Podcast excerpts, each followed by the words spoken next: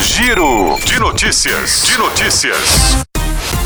Sexta-feira, dia 24 de novembro de 2023. Eu sou Camila Matias e este é o Giro de Notícias. A Fundação de Proteção e Defesa do Consumidor, o Procon de São Paulo, listou 78 sites que devem ser evitados para compras online. 13 deles ainda estão no ar.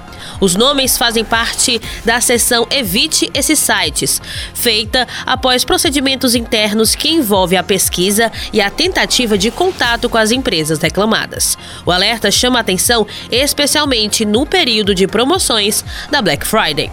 A lista é composta por empresas que tenham reclamações contra elas e que se enquadram nas condições de não responderem às notificações ou não resolverem os problemas dos consumidores. Quando essas situações são verificadas, o PROCON busca o CNPJ da empresa e faz várias tentativas de contato, por e-mail, telefone e outro canal que seja possível identificar. Só então o site passa a compor a sessão.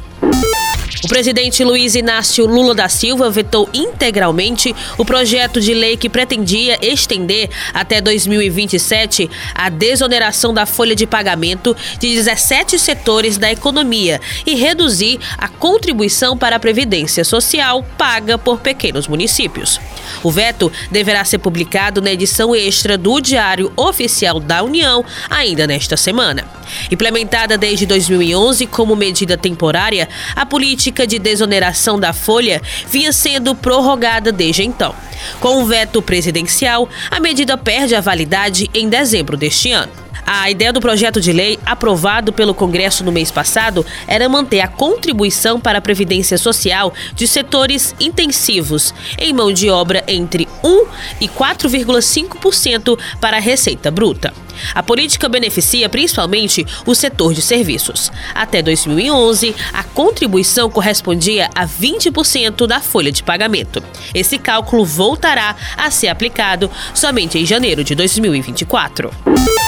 Após o governo federal identificar um possível plano de tentativa para libertar Marcola, líder de facção criminosa de origem paulista, o protocolo de transferência dos presos de alta periculosidade do sistema federal foi modificado.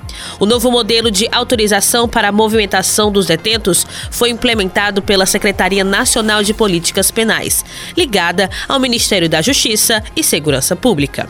A portaria, assinada pelo secretário Rafael Velasco Brandani, detalha ser necessário apresentar um relatório de análise de risco elaborado pela inteligência do sistema penitenciário federal para as novas transferências serem autorizadas. O documento teria caráter caráter sigiloso. Além disso, a autorização precisa ser assinada por, no mínimo, três autoridades da Secretaria Nacional de Políticas Penais, designadas de modo aleatório, mas individualizada para preservar a identidade. Marcola está na Penitenciária Federal de Segurança Máxima de Brasília desde janeiro, depois do ministro da Justiça, Flávio Dino, apontar outro plano de fuga. Anteriormente, ele estava no Presídio Federal em Porto Velho. O Giro de Notícias tem a produção de Camila Matias, sonoplastia André do Vale. Estas e outras notícias você acessa em gcmais.com.br.